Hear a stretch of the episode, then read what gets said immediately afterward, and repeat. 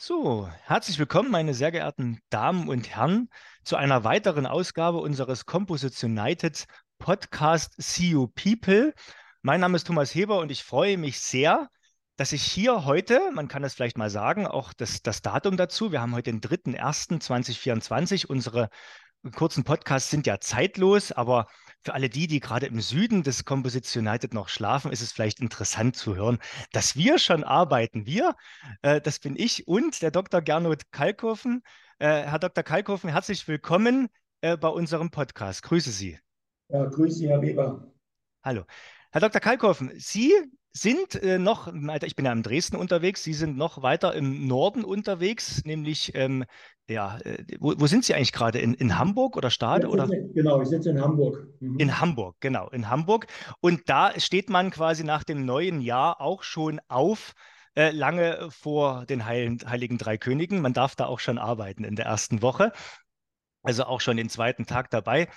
Ähm, Herr Dr. Kalkoffen, Sie sind Managing Director von Carbon TT, da kommen wir gleich dazu, also Geschäftsführer gemeinsam äh, mit Ihrem Sohn, den Ger dem Gerrit Kalkofen, den wir, den wir auch äh, kennen sozusagen schon aus dem CIO.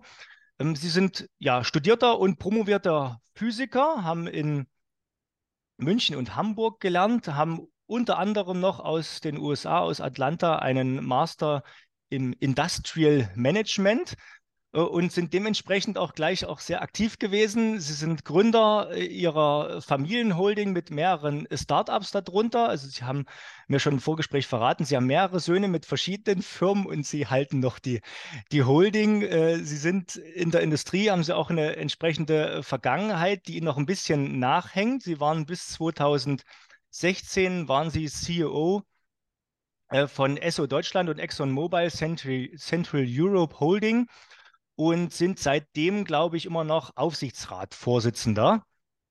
Von derselbigen sind dann noch in weiteren, ich sag mal, Ehrenämtern aktiv. Sie sind, äh, haben Senatorenstatus bei der ACATECH, der Nationalen äh, Wissenschaftsakademie. Das ist auch was, was, glaube ich, nur einzelne Menschen äh, sein dürfen. Ja. Äh, Sie sind im Wirtschaftsforum ähm, der FDP aktiv Sie sind weiterhin auch im Kuratorium der BAPP, der Bonner Akademie für angewandte Politik. Und Sie sind, äh, last but not least, äh, oder eins, ja, es ist sicherlich noch, machen noch viele andere Hobbys, aber eins, was ich noch unbedingt erwähnen muss, warum wir Sie heute hier eingeladen haben oder ich. Sie sind seit 2019 im CEO-Präsidium aktiv, ähm, schon, schon länger äh, quasi in der kooptierten Form aber seit Ende 2023, seit unserer letzten Mitgliederversammlung, auch direkt von der Mitgliederversammlung gewählt, also einer der acht Präsidenten, ähm, ja, für die und den Kopf hinhalten für das, was ich so tue äh, im Composites United. Ich hoffe, das ist Ihnen bewusst. Ja, ich freue mich, dass Sie da sind. Äh, ich habe jetzt wieder viel erzählt. Äh, ich sage immer, wir sind hier in 20 Minuten unterwegs. Ich nehme immer viel Zeit davon weg. Deswegen will ich jetzt direkt übergeben Herr Dr. Kalkofen, erzählen Sie doch mal, was macht denn Carbon TT? Das ist ja quasi das Mitglied, mit dem Sie im Composites United unterwegs sind. Äh, die Firma, da können Sie erstmal ein bisschen ausholen. Ja, vielen Dank, Herr Weber. Ähm, ja, Carbon TT ist so ein junges Technologieunternehmen, äh, vor zehn Jahren gegründet im CFK Valley in Stade. Wir entwickeln und produzieren Strukturbauteile aus CFK, für die, hauptsächlich für die Automobilindustrie Speziell machen wir Chassisbauteile für leichte Nutzfahrzeuge. Und der Sinn dahinter ist, leichte Nutzfahrzeuge sind ja gewichtsbegrenzt bei 3,5 Tonnen. Und insbesondere, wenn man die jetzt noch elektrisch macht mit dem Batteriegewicht, spielt natürlich das Gewicht eine große Rolle. Je leichter die man macht, umso mehr kann man Nutzlast transportieren. Und da sind wir unterwegs. Äh, und gerade insbesondere beim innerstädtischen Verkehr, kennt man ja alle E-Commerce lässt grüßen, sind die Städte voll von all diesen Autos. Also wenn man die leichter macht, man kann mehr transportieren, äh, spart man Energie, CO2 und insbesondere ist es auch ein Business Case natürlich auch für die Unternehmen. Das heißt, sind dann auch, ähm, also ich denke dann immer so an die, die Fahrzeuge gerade von, von Lieferdiensten zum Beispiel, ne, die dann ja, quasi genau. im Bereich unterwegs sind. Ist es dann auch im, im, im privaten, äh, ich sag mal so, äh, kleine Wohnmobile zunehmend, dass sie dort auch aktiv sind? Weil das ist ja immer so, ich habe immer das Gefühl, im Caravaning, Wohnmobilbereich da will immer keiner was für Leichtbau bezahlen, aber trotzdem haben wir da das Problem mit diesen, dieser dreieinhalb Tonnen. Ja, das ist ein guter, guter Punkt. Motorhomes macht natürlich sehr viel Sinn. Mhm. Ähm, da müssen wir nur gucken, dass man da teilweise, sagen wir mal, komplexere Strukturen hat. Wir haben uns bei Carbon TT darauf konzentriert, Strukturen zu machen, die sogenannte konstante Geometrien haben, die man also über das Pultrusionsverfahren herstellen kann. Das hat Vor- und Nachteile, wie alles im Leben. Der, der, der, der, Nachteil ist, man kann nur konstante Geometrien machen, also keine Kurven und so komplexere Dinge machen. Der Vorteil ist, sind die Kosten. Und wir haben auch mal angefangen, indem wir diese Chassisbauteile als Monocoque gebaut haben. Die waren unheimlich teuer, wir vollkommen aus dem Markt raus. Und über das Pultrusionsverfahren haben wir die Kosten auf ungefähr 10 Prozent von dem Ausgangspunkt zurückgeführt. Und jetzt sind wir ungefähr noch vielleicht 10 bis 15 Prozent teurer wie Stahl. Aber die Vorteile, die wir generieren, dadurch, dass wir leichter und dass man eben eine höhere Ausnutzung der Fahrzeuge hat, kompensiert sind höheren, die höheren Kosten. Außerdem kennen wir ja auch, der Vorteil von, von Carbon ist, dass es eine höhere Crash-Absorptionsfähigkeit hat als Stahl. Das ist insbesondere interessant, wenn man die Funktionalität auch von, von Carbon nutzt. Wenn man also zum Beispiel Einhäuserungen von Batteriegehäusen macht, wo man gleichzeitig sowohl eine Halterung hat für Batterien, aber gleichzeitig den Seitenaufprall über Crash absorbieren kann. Also das ist ja genau das, wo Carbon ins Spiel kommt, wo ich verschiedene Funktionalitäten mit einem Werkstoff sehr gut abbilden kann.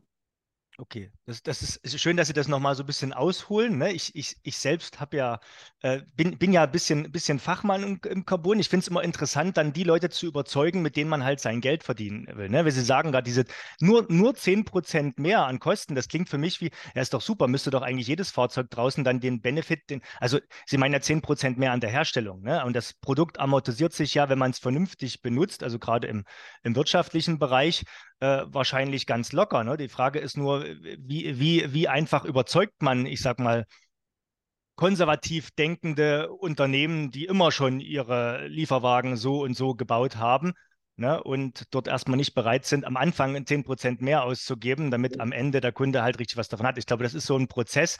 Wir hatten gerade im Vorgespräch auch über die Bauindustrie gesprochen, da ist man noch konservativer unterwegs.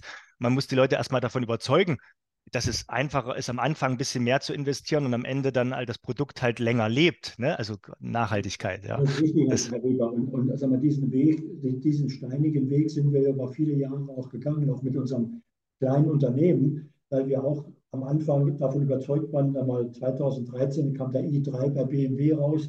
Da gab es eine ganz bestimmte Hype auch mit Carbon. Und dann dachte man, oh, das ist ganz easy und alles entwickelt sich. Ja. Und dann haben wir auch festgestellt, dass die Bäume nicht in den Himmel wachsen, auch mit Carbon, äh, sondern dass man, dass man sagen wir, sehr viel mehr erkennen muss, wo sind ganz bestimmte Hürden oder wo gibt es ganz bestimmte Barrieren, die man überwinden muss. Und eine der Barrieren, haben wir gerade gesagt, sind Kosten. Andere Barrieren sind, dass, dass es ganz bestimmte Regularien gibt mit Genehmigungsverfahren oder Reparatur, weil Leute sich daran gewöhnt haben, guck mal hier so ein Stahlchassis, das kann ich einfach, wenn es kaputt ist, kann ich irgendwie schweißen. Carbon muss man kleben, kann man auch machen, kann man Pflaster drauf machen, geht auch. Aber es ist ein anderes Verfahren. So, das heißt, man muss lernen, wo überall diese Hürden bestehen, sowohl physisch als auch teilweise im Kopf, um dann am Ende des Tages den Kunden davon zu überzeugen, dass das eine gute Lösung ist.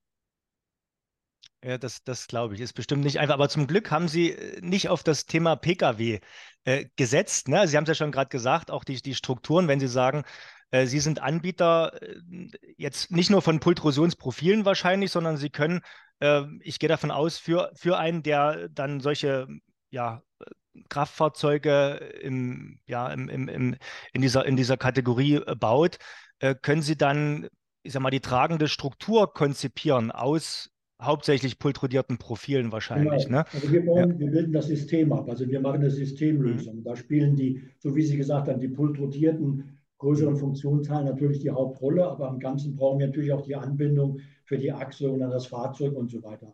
Von daher entwickeln und designen wir auch die entsprechende Systemlösung. Aber dieser, dieser, dieser, Punkt, dass man eben über Pultrusion die Kosten reduziert, ist ein ganz wesentlicher Faktor. Mhm. Und ich bin Physiker und kein Ingenieur. Ja. So die, die, Ingenieure sind ja dafür bekannt, dass sie für alles gute Lösungen finden, aber die Lösungen sind oft kompliziert. Ja? Das kann und, sein. Die, die Physiker sind ja dafür bekannt, dass sie alles Physiker irgendwie. Physiker sind einfache Leute. Ja, ja, einfache Leute, danke. Die suchen einfache Lösungen. Ja? okay. Und manchmal ist ja auch die Lösung in was Einfachem, was Elegantem. So, und wir reduzieren eben auch über, diese, hm. über unser Design ganz erheblich die Anzahl der Komponenten, die sie haben. Und wir bauen nicht nur quasi das bestehende Auto oder die bestehenden Konzepte hm. nach mit Carbon, sondern wir machen neues Design. Das ist ja genau das Gleiche, was eben auch in der Automobilindustrie mit der Elektromobilität passiert. Mhm. Erstmal angefangen, quasi nur den, den Motor durch einen Elektromotor ersetzen, aber sonst alles gleich zu lassen. Nee, man muss ja im Prinzip eine neue Lösung finden. Und das ist das, was wir auch machen für Carbon. Wir brauchen eine neue Lösung, wo, Carbon, wo der Carbon-Werkstoff voll zur Faltung kommt. Und nur dann haben wir eine Chance auch im Markt. Wenn wir einfach nur eins zu eins kopieren den Stahl, werden wir nicht erfolgreich sein. Das, das glaube ich. Ne? Also haben, wir haben Sie das angesprochen mit dem BMW i3, da ging ja der Hype damals los und das war ja auch ein sehr gutes Vorreiterprojekt, das BMW einfach mal oder die Familie Quandt einfach mal entgegen aller Empfehlungen und Krisen damals durchgezogen hat. Äh, das, das, das Problem ist bloß bei dieser Lösung gewesen, natürlich, man war halt seiner Zeit so ein bisschen ja, voraus, hat aber gezeigt, wie es ganzheitlich gehen kann hat auch gezeigt, wie es, äh, ich sage mal, leichtbau- und kostentechnisch gegenüber alternativen Technologien funktionieren kann. Das neue Problem, was man nur hat, die neueste Herausforderung im Privatbereich, im Pkw-Bereich, ist halt das Thema Nachhaltigkeit. Und dadurch, dass natürlich immer noch für die Carbonfaser äh, ja schon in der Herstellung so viel Energie aufgewendet werden muss ne, und wir immer noch nicht sind dabei, in Größenordnung recycelte Carbonfasern wirklich einsetzen zu können. Ja, da sind wir aber natürlich dran ist einfach das Problem, dass so ein Privat-Pkw nicht lange genug fährt, um sich aus Nachhaltigkeitsgesichtspunkten gegenüber einem äh, Stahl- oder Aluminium-Pkw wirklich äh, zu rechnen. Ne? Aber äh, in dem Nutzfahrzeugbereich, wo Sie ja hauptsächlich unterwegs sind, da funktioniert es schon. Ne? Beim, äh, beim Flugzeug und anderen dann sowieso ganz einfach. Deswegen meine Frage, was, was fährt denn draußen von ihm rum, wenn ich auf die Straße gucke? Sehe ich also da wir, Fahrzeuge? Wir haben, wir haben uns erstmal konzentriert auf die dreieinhalb Tonnen. Ja. Weil wir gesagt haben, genau was Sie gesagt haben, bei den Pkw, die sind zu klein. Das mhm. heißt, da kommt das Gewicht noch nicht so sehr zum Tragen, quasi den Vorteil, den sie haben. Und Lkw, je größer und je schwerer, ist es eigentlich umso besser, aber es wird auch komplizierter. Mhm. So, das heißt, wir haben gedacht, oh, 3,5 ist, kommt jetzt vielleicht ein ganz guter Mittelbereich, wo wir genug Vorteile haben, aber es noch nicht so komplex ist. So, und wir sparen typischerweise bei so einem Chassis ungefähr zwischen 100 und 200 Kilo. Das sind wir bei einem Nutzfahrzeug, was 3,5 Gesamtgewicht hat, aber eine, eine, typischerweise so ungefähr 1000 Kilo als Nutzlast hat. Wenn Sie davon 100 oder 200 Kilo mehr machen, haben Sie 10 oder 20 Prozent, was der mehr zuladen kann. Das ist schon interessant. Genau, das versteht der Ingenieur genauso wie der Physiker, ja. Ja, genau, das ist schon interessant. So, und deshalb haben wir uns darauf erstmal auf die Mittel konzentrieren. Aber wie Sie sagen, je größer und je schwerer die Teile sind, umso mehr macht es natürlich Sinn, auf Leichtbau zu gehen. Das ist der eine Aspekt. Und der andere Aspekt ist, dass man in der Mobilität insbesondere dorthin geht, wo man Stop and Go hat. Also wenn ich auf der Autobahn 130 oder 150 fahre, spielt das Gewicht keine große Rolle, ist der Windwiderstand. Aber im Stadtverkehr, wo ich dauernd Stop and Go habe, hab, mhm. ist 80, 85 Prozent der Energie, die ich aufwende, im Energieverbrauch der CO2 kommt vom Gewicht. Mhm. Von daher spielt eben gerade in dem der Auslieferungsverkehr der innerstädtische Verkehr eine große Rolle. Und da sind eben die kleinen LKWs unterwegs und nicht die großen.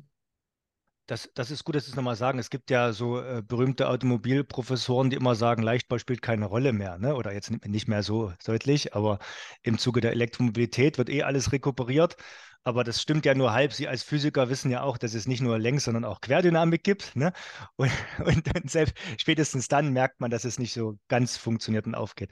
Aber nee, also gibt, gibt es tatsächlich Beispiele, prominente Beispiele, wenn ich auf die Straße gucke, die von Ihnen, wo Sie sagen, da ist was von Ihnen drunter? ja, wir haben, also ja? wir haben VW T6 gemacht, dann die Street Scooter. Ja, das kennt man. Die Elektrofahrzeuge, mhm. die haben wir entwickelt. Da sind noch welche auf der Straße. So, und wir sind momentan dabei, mit, äh, mit äh, Mercedes, den, den Sprinter von Mercedes, äh, durch, äh, zu qualifizieren, sodass wir im Laufe dieses Jahres durch alle Testserien durchgegangen sind, ah. sodass wir dann ein Produkt haben, was, was marktfähig auf den Markt kommt.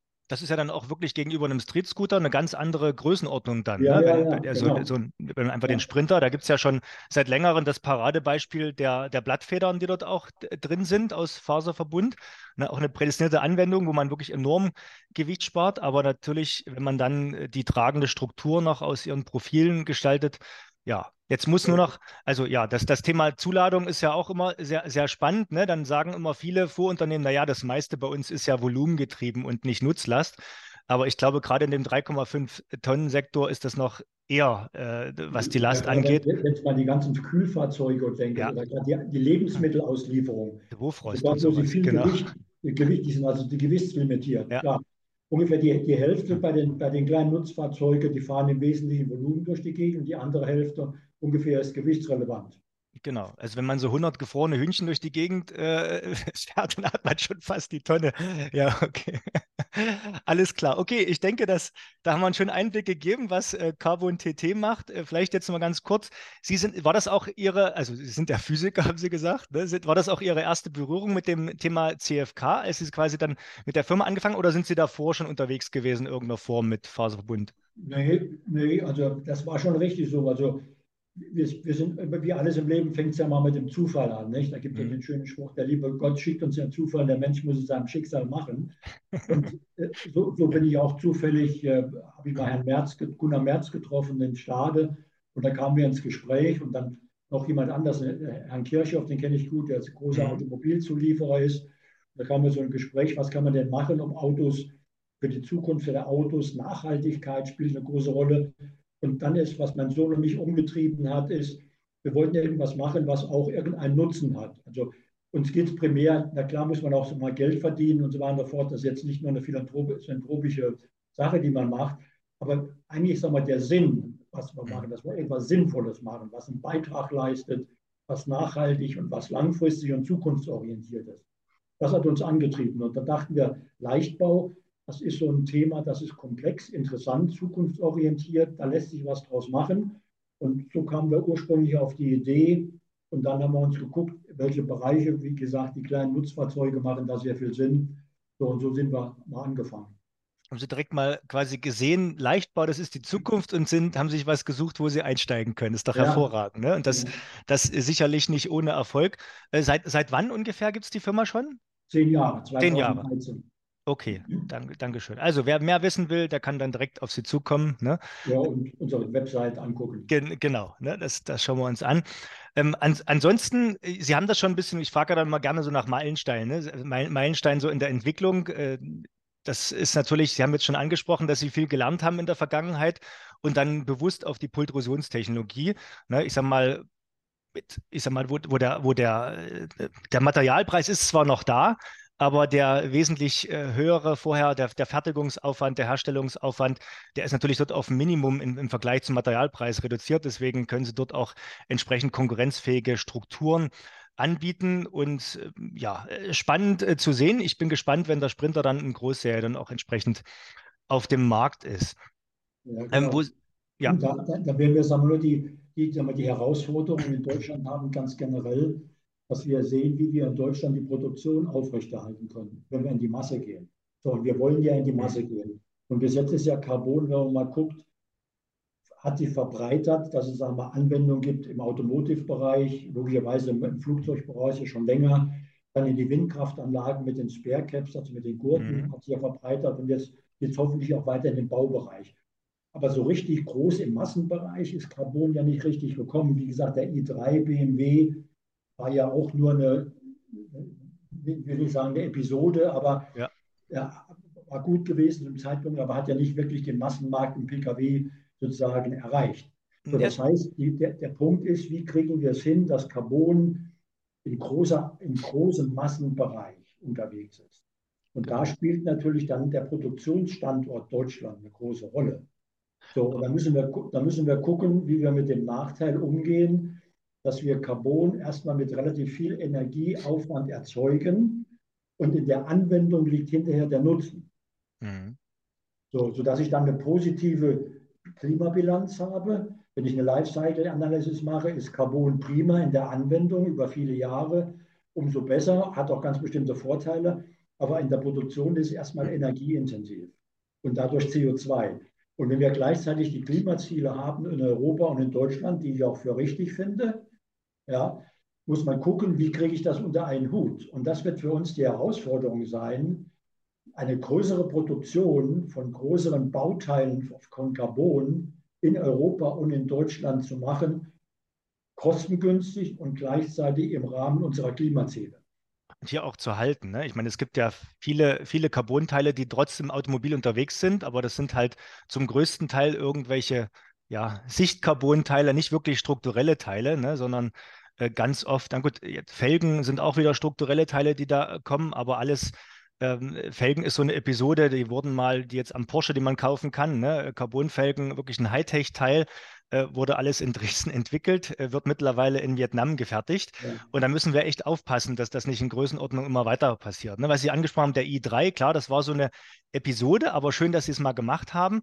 Man hat natürlich immer mit diesem Begriff Black Metal Design natürlich gemerkt, das war noch nicht so das, das Optimum. Aber wenn man jetzt alleine in den BMW-Konzern reinguckt, äh, ich habe ja auch Zulieferer hier in der Nähe, die weiterhin äh, Preforms und Bauteile äh, für BMW liefern und die liefern mehr als noch zu i3 und i8-Zeiten. Das heißt, in den ganzen anderen Derivaten in im vergleichsweise homöopathischen Dosen, aber es ist an entsprechenden Stellen, nämlich da, wo es wirklich Sinn ergibt, äh, ist dort auch äh, Carbon- oder Faserverbund drin. Ne? Meistens bei hochpreisigen Fahrzeugen ist halt so, wir hatten ja gesagt, im Automobil ist es ein bisschen schwieriger, weil wir gerade in Mitteleuropa unsere Autos nicht lange genug fahren. Aber in den anderen Bereichen, da wo man wirtschaftlich von vornherein rechnet, wie gesagt, dann haben sie die, da ist, ist die Chance äh, wesentlich größer. Ne? Und ja, jetzt, jetzt hatten Sie das schon ange, angerissen. Ich frage immer so nach, nach aktuellen Herausforderungen und Chancen. Ne, das, das Bauwesen würde mich tatsächlich noch interessieren, weil ich glaube, die Pultrusionstechnologie äh, und die entsprechenden Profile, die man ja quasi endlos, ne, kommt darauf an, wie man sie dann transportiert, aber quasi endlos herstellen kann. Äh, da sehen Sie doch bestimmt auch Chancen in dem Sektor, oder? Ja, genau. Das ist ein guter Punkt, Herr Heber. Äh, genau, wir, wir suchen jetzt Anwendungen für unsere Pultrusionsprofile, wo man sagt, äh, wo kann man sag mal, große, Geo, sag mal, geradlinige Geometrien, so wie Eisenbahnschienen, nicht, also die so ja. gerade sind, die, wo kann man die gut benutzen? Und so wie Sie sagen, da ist natürlich der Baubereich, fällt einem direkt ein. Insbesondere wenn man jetzt über unsere Infrastruktur nachdenkt, die ja einen großen Sanierungsbedarf haben. Straßen, Brücken, alles Mögliche, das sind Grüßen und das vor allen Dingen sagen wir, in großer Zahl und jetzt in großer Menge anfällt, wo man auch auf Standardisierung gehen kann.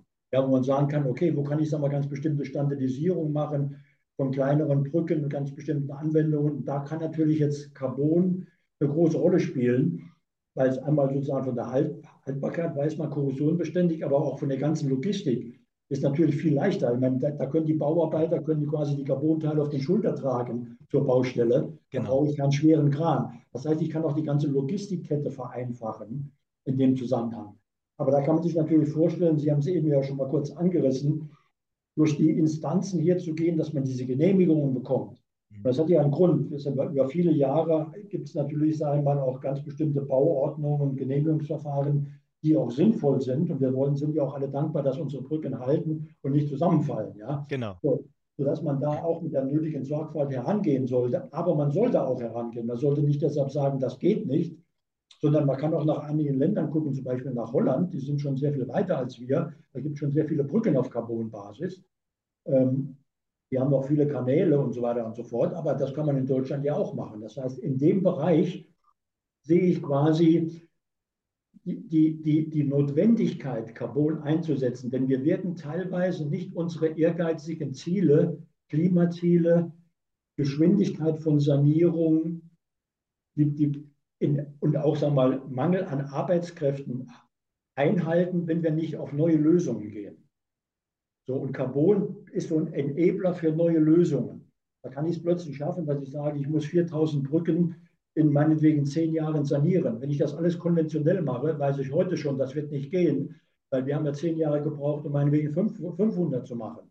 Hm. Das heißt, ich muss auf eine andere Lösung, sonst geht es nicht. So, und Carbon bietet ihm diese, diese Step-Funktion, dieses, dieses Outreach in, eine anderes, in einen anderen Bereich, um Dinge zu machen, von denen man heute sagt, das geht eigentlich gar nicht.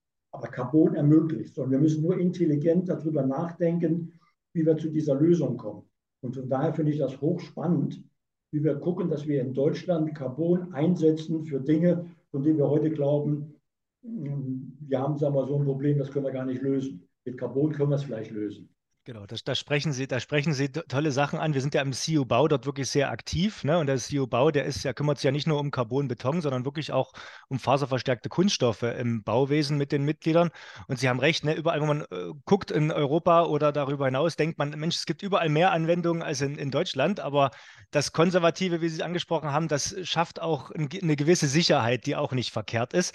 Äh, dennoch muss man gucken, dass man das irgendwann dann auch durchbricht und offen ist für neue Prozesse. Und das ist oftmals das das Schwierige in Deutschland. Ne? Es gibt ja andere Mitglieder bei uns, die Firma Baltico, weiß nicht, ob Sie die kennen. Äh, ja. Der Dirk Büchler, der ist ja auch so ein, so ein Vorreiter, in, sitzt bei Rostock ja. und die bauen auch reine Kunststoffbrücken, äh, CFK-Kunststoffbrücken, äh, haben dort eine auf Sassnitz, war eine der ersten und jetzt auch weitere, drei weitere im letzten Jahr äh, noch installiert in Deutschland.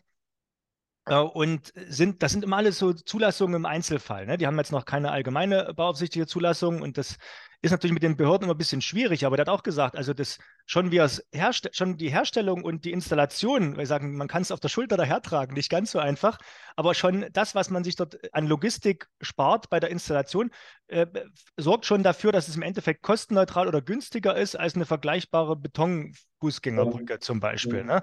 Ähm, ist ja noch, wenn man jetzt gerade rausguckt, Hochwasserschutz auch eine interessante Sache. So eine Carbonbrücke kann man auch mal schnell zur Seite nehmen, wenn Hochwasser kommt. Das wäre positiver Nebeneffekt, aber was Sie halt ansprechen, das ganze Thema Instandhaltung, Korrosionsbeständigkeit und so weiter, ne? ob das nur Carbonbeton ist oder eine faserverstärkte Kunststoffbrücke, man hat halt beim Stahlbeton das Problem, dass man Beton reißt, das soll auch so sein, dann trägt der Stahl da drin, der Stahl ist nicht korrosionsbeständig, das heißt, ab einer gewissen Zeit hat man halt das Problem, dass der Stahl korrodiert. Und deswegen hat man Wartungsintervalle, die einfach sein müssen. Und die Wartungsintervalle sind halt beim mit der Verwendung der Carbonfaser äh, wesentlich länger.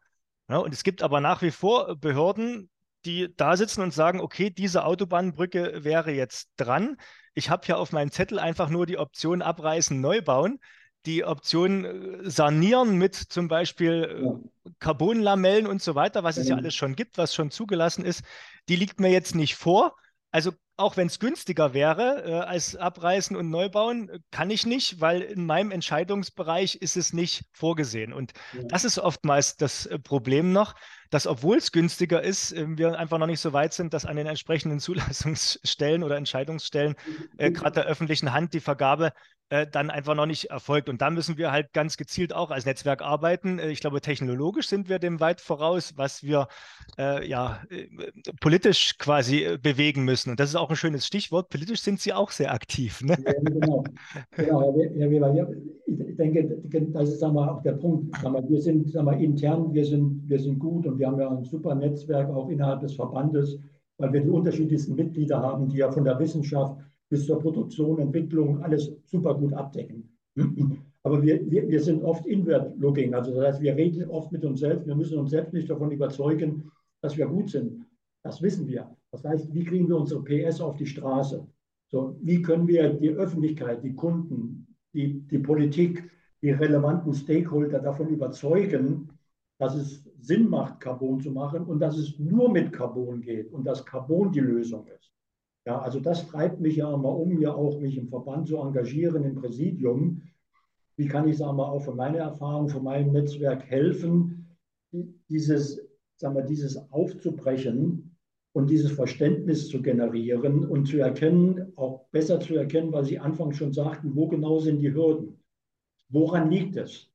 Ja, um den nächsten Schritt zu machen. Und wo können wir als entweder als Unternehmen oder als Verband dazu beitragen, zu ganz bestimmten Dingen.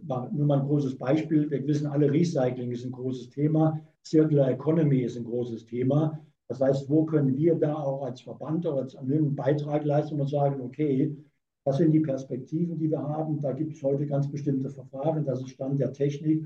Wo gibt es ganz bestimmte Lösungen in den nächsten fünf Jahren, sodass wir auch die Klimaziele, die politisch gesetzt sind, auch einhalten können, sodass auch unsere Kunden, egal wo sie sind, auch einigermaßen sicher sein können, dass sie in eine richtige Technologie investieren und nicht in fünf oder zehn Jahren ein Problem haben. weil sie sagen, ganz bestimmt nicht ab. So, das müssen wir verstehen, das müssen wir aufklären und umgekehrt auch selbst verstehen, genau wo die Probleme liegen. Aber wir müssen eben mehr rausgehen äh, und das, die Geschichte erzählen. Und das ist wahrscheinlich der Grund. Äh, ich finde es immer so schön, wenn Sie quasi, bevor ich meine Fragen laut, laut äh, meinem Spickzettel hier gestellt habe, schon die Antworten geben. Ne? Aber das ist wahrscheinlich genau der Grund, warum Sie sagen, ähm, Mitgliedschaft haben Sie erläutert, warum Sie Mitglied sind, sozusagen mit Carbon TT im CEO, aber warum Sie sagen, ich tue mir das an. Ne? Sie sind ja jetzt auch, Sie könnten auch zu Hause sitzen und sich um Enkel kümmern. Ne? Aber ich, ich tue mir das an und bin jetzt noch ehrenamtlich im Composition United im Präsidium tätig. Ne? Also, also vielleicht können Sie das nochmal ganz kurz zusammenfassen, was so die, die, die Kernpunkte sind, für was Sie im Präsidium stehen und wo Sie quasi vorhaben, dort richtig was zu bewegen, uns vor sich herzutreiben und das ganze Netzwerk. Ja, also ich, ich sehe sag mal, für mich sag mal, zwei Bereiche. Das eine, was ich gerade angesprochen habe, ist sag mal, die Außenwirkung, also die Politik. Hm. Also wie kann man das innerhalb der Politik verständlich machen, was Carbon und was Leichtbau bedeutet. Und da muss man ja auch verstehen, dass, dass die Politik logischerweise weit davon entfernt ist, sagen wir jetzt im Einzelheiten zu verstehen, warum es ganz bestimmte Vorteile gibt. Wir haben jetzt den Vorteil, dass man erkennt, dass man zum Beispiel die Energiewende, Windkraftanlagen braucht man Carbon, weil man die, die entsprechende Spanngurte, die Sparecaps in den Flügel braucht. Das ist also mal ein unheimlich gutes Anwendungsbeispiel, die der Öffentlichkeit und der Politik klar macht, auch guck mal hier, das geht nur mit Carbon, eine Lösung. Wenn ich die Flügel noch länger mache, geht es erst recht nur mit Carbon. Ja? So, also das versteht man. Wenn ich jetzt Richtung Wasserstoff gehe, was, wenn ich sage, ich brauche eine Wasserstofftechnologie, eine Wasserstoffwirtschaft, da spielt Carbon auch eine große Rolle. Wenn ich zum Beispiel an die Tanks denke und andere denke, das wird auch nur mit Carbon, mit Fasern gehen und so weiter. Ja? Das heißt, ich muss erklären, wenn ich ganz bestimmte große transformatorische Schritte mache in unserer Gesellschaft, zum Beispiel im Energiebereich, wo dann überall Carbon eine Rolle spielen kann oder eine Rolle spielen muss. So, aber das muss man klar machen, erzählen, damit das auch verstanden wird. Also das sehe ich als einen Bereich. Der andere Bereich ist für mich intern, aufgrund meiner Erfahrung, ich habe viele Jahre auch Verbände geleitet und so weiter, kann ich gucken, wie wir als Verband insgesamt effektiver sein können. Das heißt, wie können wir unsere PS mehr auf die Straße bringen? Wir haben so viele gute Mitglieder. Und wie können wir intern untereinander mehr voneinander profitieren und wie können wir das auch in der Außenwirkung besser darstellen und wo können wir auch mehr, sagen wir mal, Kooperation eingehen, denn wir sind zwar ein schöner Verband, aber wir sind auch relativ klein im Vergleich zu anderen großen Verbänden. Wenn ich an VCI denke, an der Chemischen Verband und so weiter, die große Verbände sind, die haben große Durchschlagskraft, logischerweise. Wir sind sehr speziell auch, unterwegs im Vergleich, ja. Genau wo, wo können wir sagen wir, kooperieren, weil es ähnliche Themen gibt. Wenn ich an Recycling denke, ne, wenn ich an die Matrix denke, ne, also wenn ich die ganze äh, und so weiter und so fort, da gibt es ja sagen wir mal unheimlich viele Schnittstellen, die wir haben. So, das heißt, wie können wir uns verbünden, kooperieren mit anderen, um ganz bestimmte sagen wir mal, Themen zu transportieren.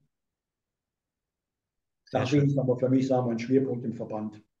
Super. Vielen, vielen Dank, äh, dass Sie das wirklich machen. Ne? Sie haben mir im Vorfeld verraten, wie alt Sie sind. Das sage ich jetzt nicht. Äh, aber wie gesagt, Sie, Sie könnten sich auch einfach zurücklehnen und, und die Kinder machen lassen, sozusagen. Ja, ne? aber das, das stimmt. Aber das ist, das, wenn ich das noch sagen darf, das bezieht sich jetzt nicht nur auf Carbon-TT, sondern es bezieht sich ganz generell. Weil ich engagiere mhm. mich auch im, im Wirtschaftsforum der, der FDP und genau. ich bin auch in, in, äh, unterwegs im Kuratorium der Bonner Akademie für angewandte Pro, äh, Politikwissenschaften. Also mich treibt schon um, ganz generell, ähm, die Zukunft. Ich, ich, ich habe ein gewisses Alter, aber das, die Vergangenheit interessiert mich nicht. Der Karl Lagerfeld hat mal gesagt, mich interessiert nicht die Vergangenheit, sondern mich interessiert die Zukunft. Denn in der gedenke ich zu leben. Ja. So, das heißt, die Zukunft ist spannend. Ja. Das ist von Lagerfeld das Zitat, das ist interessant, okay. Die Zukunft ist die Zukunft interessant. Also wie, wie kann man mit seiner eigenen Erfahrung helfen, nicht den Jungen im Wege stehen und alles besser wissen. Das ist nicht der Punkt. Aber wie kann man helfen? Lösungsorientiert in der, in, den, in der Dekade, wo wir leben, mal, Lösungen zu finden. Und wir haben ja in dieser Dekade eine Kombination von verschiedenen Herausforderungen, die wir haben.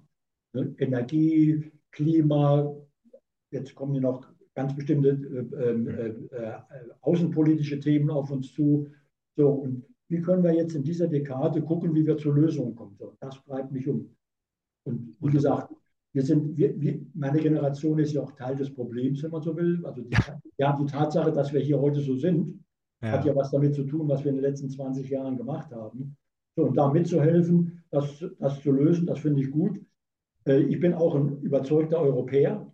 Wir brauchen auch europäische Lösungen. Es geht auch nur äh, in Europa. Ich bin geborener Saarländer, nur als Beispiel. Mhm. Ähm, mein, meine Großeltern haben Frankreich noch als Erbfeind gesehen. Ja, das ist alles Schnee von gestern. Thanks Gott, würde man sagen. So, das heißt, wir brauchen auch europaweit Lösungen. Und da spielt natürlich auch, wenn ich nochmal die Rolle auf Carbon finde, dass man auch im europäischen Kontext guckt, mit Brüssel gemeinsam, mit der Kommission. Flugzeugindustrie ist ja ein ganz klassisches Beispiel, was Europa, europaweit organisiert und gelöst wurde. Lösungen findet, wo man eben auch Leichtbau europaweit entsprechend auch in den Fokus bringt. Gerade auch im Zusammenhang mit dem New Green Deal, dass man da Lösungen findet, die eben auch relevant sind für unsere Industrie und unseren Verband. Super, vielen Dank. Und dafür sind wir dankbar, dass Sie sich entsprechend bei uns auch noch mit engagieren, weil Sie haben ja schon gesagt, Sie haben so ein paar andere Ehrenämter. Äh, und dadurch, dass sie noch die Familienholding betreiben, äh, werden sie ihre Söhne auch nicht ganz in Ruhe lassen in den Firmen. Von daher haben sie einige Hobbys. Aber ich erlaube mir gerne, ich, die 20 Minuten sind fast voll, wenn ich auf die Uhr gucke. Äh, ich erlaube mir tatsächlich dann, doch noch mal am Ende die Frage, wenn Sie jetzt neben den ganzen Ehrenämtern, ne, im Composition United und die, ähm, bei, der, bei der FDP, in der Akatech und so weiter, ähm, dann sind sie ja noch Aufsichtsratsvorsitzender. Äh, sie haben noch, äh, wie gesagt, die, die, die Holding sind auch unterwegs. Was, was treibt sie an? Ne? Also nur der Gedanke daran, dass sie der Verursacher sind der aktuellen Zeit und sie möchten helfen, die Zukunft mit voranzutreiben, ist vielleicht, äh, ist, ist zwar ehrenwert, aber sie haben ja vielleicht im Alltag noch Dinge, wo sie sagen, da ziehen sie ihre Kraft raus. Das interessiert uns immer noch so. Haben sie denn ein Hobby, wo sie sagen, das, da gibt es meine Energie? Ne? Hm. Also also mein Hobby, ich, sag mal, ich habe das Glück in meinem Leben, dass das, was ich mache, dass der Übergang fließend ist von Arbeit zu Hobby. Ich habe in meinem Leben nie so sehr empfunden, oh, dass es jetzt meine Arbeit ist Stress. Natürlich gibt es Sachen, die man weniger gerne macht, das ist klar. Aber im Großen, im Großen und Ganzen finde ich das immer das, was ich mache, das erfüllt mich auch und das will ich auch gut machen. So, von daher fand ich schon immer interessant, ähm, neue Projekte zu machen, egal welche Projekte das sind neue Firmen aufzubauen, neue Ideen, natürlich sehr gerne auch in der Familie mit meinen Söhnen, macht natürlich super viel Spaß, weil man auch mit jungen Leuten arbeitet. So, und wie gesagt, ein Sohn, jetzt sind wir mit Carbon unterwegs, ein anderer Sohn macht was komplett anderes, der ist im IT-Bereich, hat Startups. Das finde ich auch super spannend, das ist was ganz anderes, sich damit zu beschäftigen. Also das schafft Energie und hält einem jung und, und ist interessant. Man lernt auch Dinge dazu. Ich lese sehr viel als, als Physiker, wo ich herkomme, ich habe nebenbei früher auch mal Philosophie studiert, kommt man dahin, dass man Dinge verstehen will, Zusammenhänge verstehen will, Ursache von Wirkung zu unterscheiden und so ein bisschen dann mit Industrial Management, aber wenn ich immer so ein bisschen auf meine Ausbildung zurückkomme, dass man Dinge dann auch praktisch umsetzt. Das eine ist, dass man das als Theorie kennt. Ja, als theoretischer Physiker macht man ja vielleicht das ganz interessant sein. Aber das viel Spannendere finde ich eigentlich das Leben. So, also eine Lösung zu finden für wirkliche praktische Probleme, die man hat, dafür eine Lösung zu finden. Das gemeinsam in einem Team zu machen mit Menschen, das treibt mich um. Und in meiner Freizeit, sonst, ich treibe sehr viel Sport. Mein Vater war lange Zeit Vorsitzender vom Turnverein und Sportverein. Also ich bin immer mit, mit Turnen, mit Leichtathletik, mit Handball bin ich groß geworden. So, und heute ist der Ball ein bisschen kleiner, heute spiele ich Golf. Äh, mache, mache sonst viele andere Sportarbeiten, laufe Ski, bin sehr viel in den Bergen. Also wenn Sie mich suchen, finden Sie mich in den Bergen im Sommer. Äh, Im, Im, Sommer in den Bergen um Hamburg, ja. nein. ja, ja, das, das, ist der, das ist das Ungünstige. Ich komme ja ursprünglich aus dem Saarland. Ja. Ich war ein bisschen näher an den Bergen, aber meine Frau kommt aus Hamburg und deshalb bin ich nach Hamburg verschlagen. Ähm, aber ich liebe die Berge. Sehr schön. Nee, wunderbar. Also Sie haben nochmal die Kurve gekriegt. Also nicht nur die Arbeit alleine motiviert Sie, sondern Sie haben auch so das eine andere. Ne? Sie hätten auch, ist das immer so die Frage, die darauf, die darauf abzielt, äh, Sie können auch einfach nur Fahrradfahren sagen. Ne? Aber ich, ich finde es ich find's faszinierend und man kauft Ihnen das auch wirklich ab.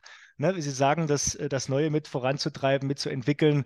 Äh, das, äh, ja, Sie, Sie leben und Sie blühen dafür, ne? hören Sie nicht damit auf. Also es macht auch Spaß, Ihnen dabei zuzuhören. Und jetzt äh, freue ich mich auch auf die nächste Zeit, mit Ihnen gemeinsam sozusagen im, im CEO-Präsidium auch arbeiten zu dürfen und dort entsprechend Ihren, Ihren Input mitzubekommen und mich davon ein bisschen anstecken zu lassen. Okay, da können wir jetzt eine Schleife drum machen. Ich äh, ja, die 20 Minuten, die schaffen wir nie, das habe ich ja vorher schon gesagt, aber so ungefähr hat es gepasst. Herr Kalkofen, ich bedanke mich sehr herzlich äh, für diesen schönen Neujahrseinblick mit Ihnen und äh, ja, freue mich, wie gesagt, auf alles, was da kommen mag. Ähm, wünsche noch ein gesundes und erfolgreiches Jahr und das letzte Wort gehört Ihnen. Dankeschön. Ja, vielen Dank, Herr Heber. Das gebe ich gerne zurück. Ich freue mich auch auf die Zusammenarbeit im Verband mit den Mitgliedsunternehmen und auch auf ein gutes, gesundes, äh, erfolgreiches neues Jahr.